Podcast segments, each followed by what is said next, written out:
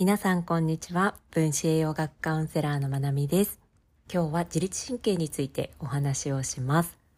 自律神経これまでもたくさん話してきたテーマではあるんですがこれまでお話ししてきた内容っていうのは交感神経副交感神経その2つに食事がどんな風に影響を与えるかどういった日々の過ごし方をすると自律神経を整えることができるのかそういった視点でのお話だったかなと思います。で今日お話ししたいのは、最近私自身が自分自身に感じている変化なんかと合わせて、さらにもう一歩踏み込んだ視点からの自律神経について話をしていきたいなと思います。で普段話している、まあ、交感神経副交感神経この2つの神経から私たちの体調だったりとか、うんまあ、ムードですよね。そういったところにも影響を与えているのが自律神経なんですが、今日お話ししていくのは、まあ、ポリベーガル理論って言われるような新しい自律神経系の理論ですね、考え方。それをベースにお話ししていきます。で、このポリベーガル理論っていうものから自律神経系を見ていくと私たちが普段もう一日の中で自律神経系の影響を受けていないっていうこと受けていない時がほとんどないんじゃないかっていうぐらい常に私たちは自律神経系の影響を受けているし自律神経系に影響を及ぼしていたりもするんですよね。他の外部の要因から。外部だったり内部だったり。でそれってこうどこか私たちの性格と捉えられるものだったりとかうーんそうだなもうちょっとこうフィジカルな問題からさらにもう一歩踏み込んだところも紐解いていくことができる見方だったりします。なので、のね、ポリベーガル理論、すでに詳しくご存知の方もいらっしゃるだろうし、なんだろう、初めて聞いたっていう方もいると思います。ぜひ、あ、こんな見方もあるのかっていうのを知ってもらえたらなっていう、そんなヒントになる回を目指して今日はお話ししていきますね。で、このテーマずっと話したいと思って何回も何回も録音にチャレンジしていたんですけど、このテーマを録音している時だけなぜかいつもの途中でね、あの、部屋のドアを開けられたりとか、あの、玄関のドアをノックされたりとか、常に中断をされてしまってきたテーマでしたが、今回は大丈夫だろうと思いながら撮ってます。でどうしてこのテーマを話したいかって思ったかっていうと、そうだな、一番最初に録音にチャレンジしたのが1ヶ月以上前で。7月の下旬ぐらいからだったかなと思います。で、まあ、その頃からですね、まあ、夏の始まりぐらいから私自身がこう人とのつながりっていうことを今までとは違った視点で考えるようになりました。っていうのは私は一人でいた方が楽だと思っていたし一人で何か物事をやる方がはかどるですよね。でしかも、まあ、いろんな責任とかこうなんだろうな。いろんなことを考えるともう一人の方が簡単だし楽だし精神的負担がないしみたいなことを思うタイプでした。でそれが私のパーソナリティなんだろうなって思っていたんですね。でもちろん人のタイプっていうところもあると思います。パーソナリティがそういう一人を好むっていうところももちろんあるんですけどまあ、自律神経系の勉強を最近すごく積極的にしていて、まあ、そんな中で人との関わりっていうものにも自律神経系ってすごく影響を受けています。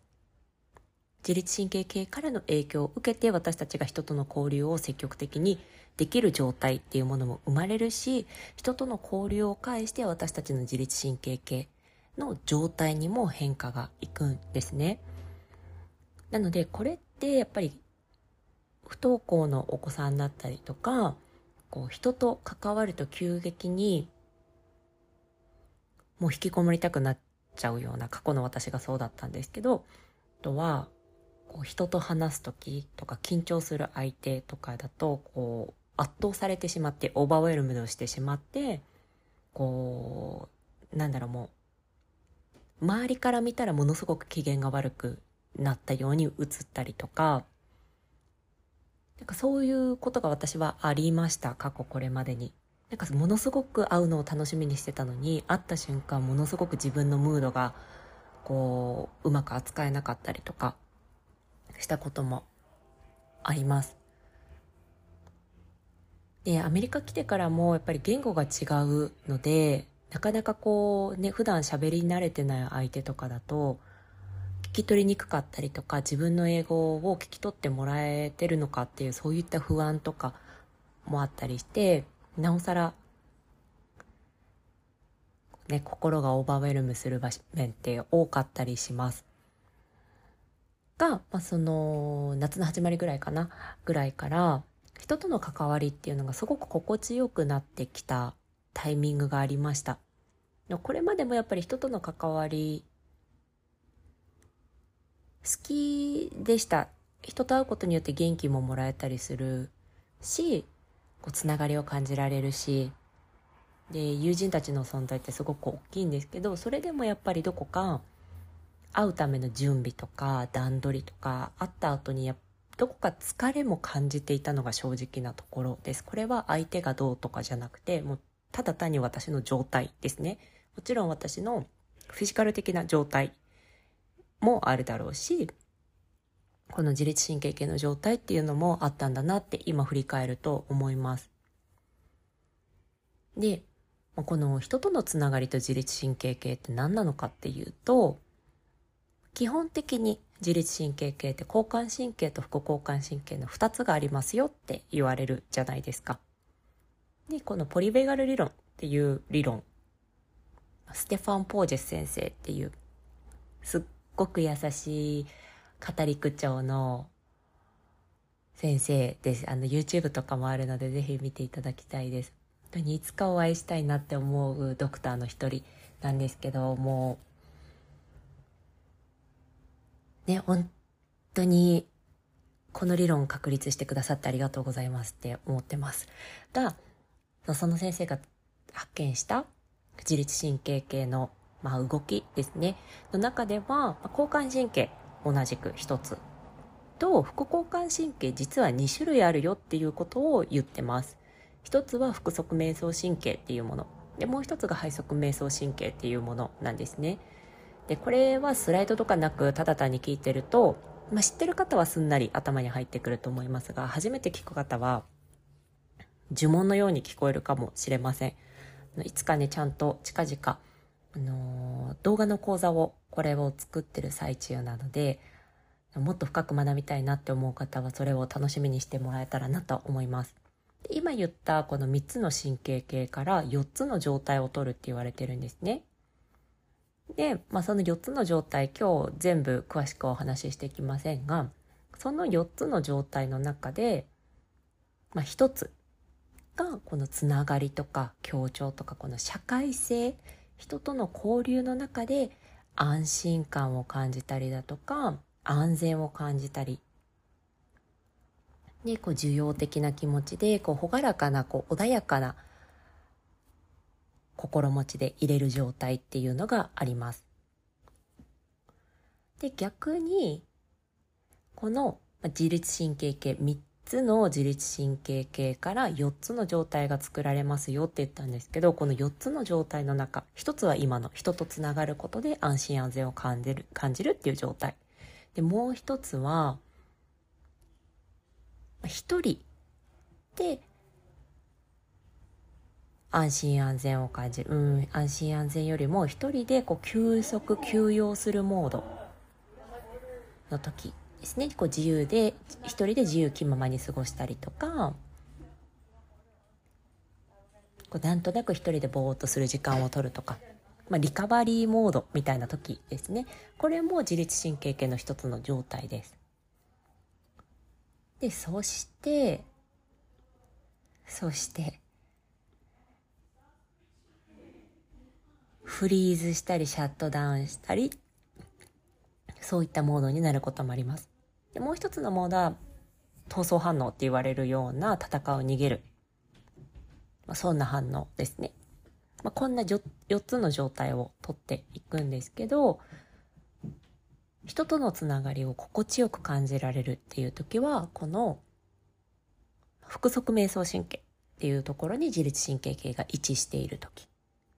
逆に人とつながるのがすごく億劫に感じるのっていうのは一人でリカバリーしたり一人でチャージしたいそういったモードに自律神経系がある時になります。でそれをもっと超えていくと、相手にこう違和感だったり不快感を覚えたりして、まあ、戦ったりする闘争反応っていうのが大きい。それをさらに超えていくともうシャットダウンするんですよね。フリーズする、まあ、私はよくこのオーバーウェルムドするとこうあのわーってパニックになるっていうよりもスンって心があの全てを閉ざすようなモードに入ることがよくありました。うん、私過去にもね、とある出来事こう何回かこう繰り返し起こる出来事例えばなんだろうなこう家族間の中でうまく自分の気持ちが伝えられなかったとか何かそういう分かってもらえないとか何かしらあったとします。そういう、まあ、家族間の何かっていうのがあるとその都度食事もあんまり食べなくなるし動かなくなるしもうベッドでうずくまるみたいなことも過去はありました今全然ないですけどそういうのを振り返ったりしてもこの自律神経系の4つの状態っていうところからああいた時っていうのは自律神経系がこういう状態をとってたんだなっていうのを振り返ったりしてます今は。そうでね夏の初めぐらいから、まあ、それまでこっちで私自身の私の友達って言えるっていう人が近くにいなかったっていうのもあるんですよ。夏の初めぐらいからこっちでのお友達ができ始めてそれまでも友達いたんですけどいるんですけどすごく。あのー、ねすごく大好きな人たちがいるんですけどそれって私のオリジナルの友達っていうよりも友達の友達みたいな感じだったりするんですよね。けど、まあ、夏ぐらいから私の友達知り合いって言えるような人たちがどんどんできてきてでその交流をした時に自分のすごく大きな変化だったなって思うのは交流をする前もすごく楽しいし交流を返した後もすごく楽しいんですよね。あ自分がすごくいい状態にいるなっていうのを感じます。これがすごく私にとっては大きな変化でこれまでは会ってお家に帰ってきたらもうぐったりすることもありました。で特に何か大きなイベントごとであればあるほど準備にも気を使うし会ってる間も適度な緊張っていうものを超えた緊張が自覚してるしてないにかかわらず気の張りようっていうのはあったと思います。で帰ってきて「はあやっと終わった」みたいに感じることがあったんです。繰り返しますが相手がどうこうとかじゃないです。どんなに好きな人でもやっぱり私の状態がそういった状態だったんだと思います。それがいい悪いとかじゃなくてただ単に私の状態がその時はそうだったっていうだけ。なんですけどそれが今はあもっと一緒に時間過ごしたかったなとかまたすぐ会えたらいいなって思うような本当にもうぐったりするっていうこともなくでかといってもうアドレナリンガンガンに出てもう家帰ってきても全然寝れないとかそういったこともなく適度に安定して落ち着いた楽しさ喜びを感じている自分を見てすごく嬉しくなりました。やっぱりそこがなかなかこうね自律神経系を勉強してきてもああそっかそっかって自律神経系そういう人とのつながりを心地よく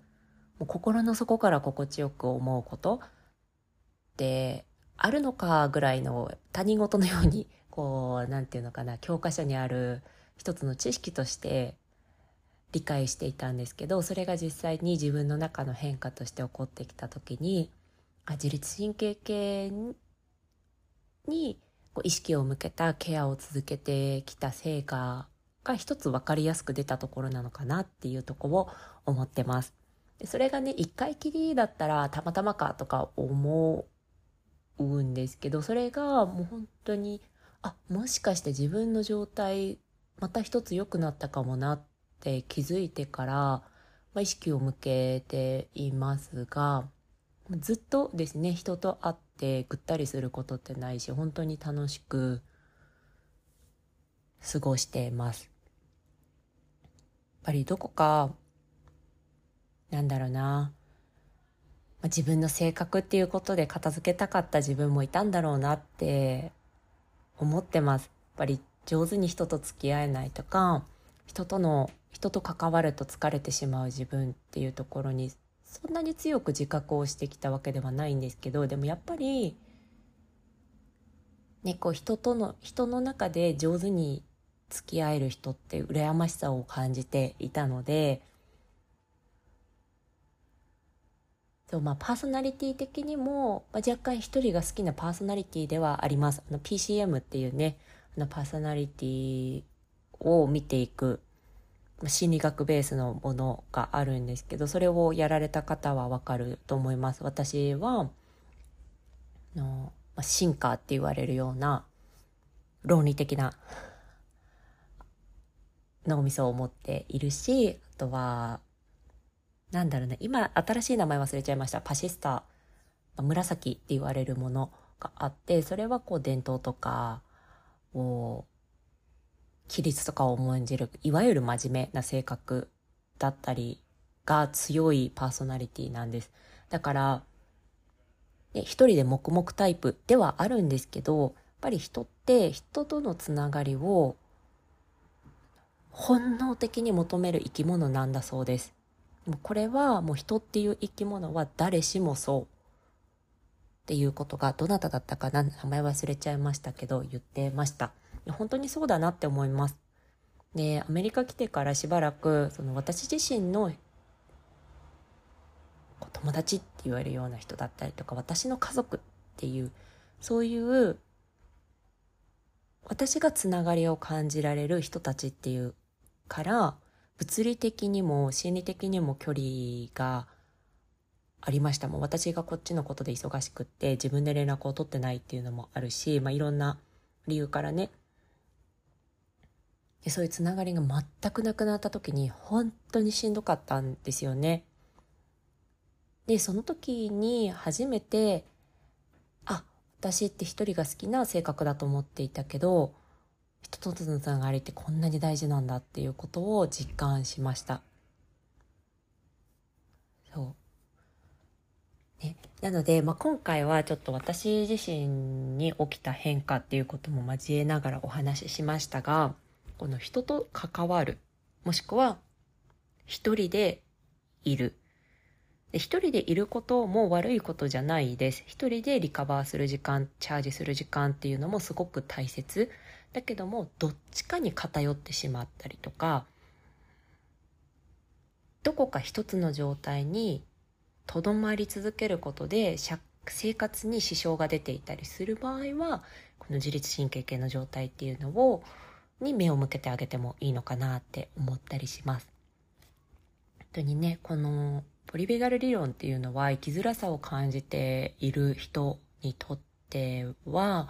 知っておくとものすごく力になるものだと思っています。私自身にとっては本当にすごく力になっているし、知識って自信になるので、学ぶことっそのものが私はセルフケアの取り組みだと思っています。し、このポリベール理論、まあ、自律神経系ですね、を知っていくこと。あとは分子栄養学もそうです。この2つ私すごく好きなんですけど、それの理由は、本当に無駄に自分を嫌わなくて済む、嫌わなくて済むし、例えば家族とか大切な人、大切だけど関係がうまくいかなかった人たちのことを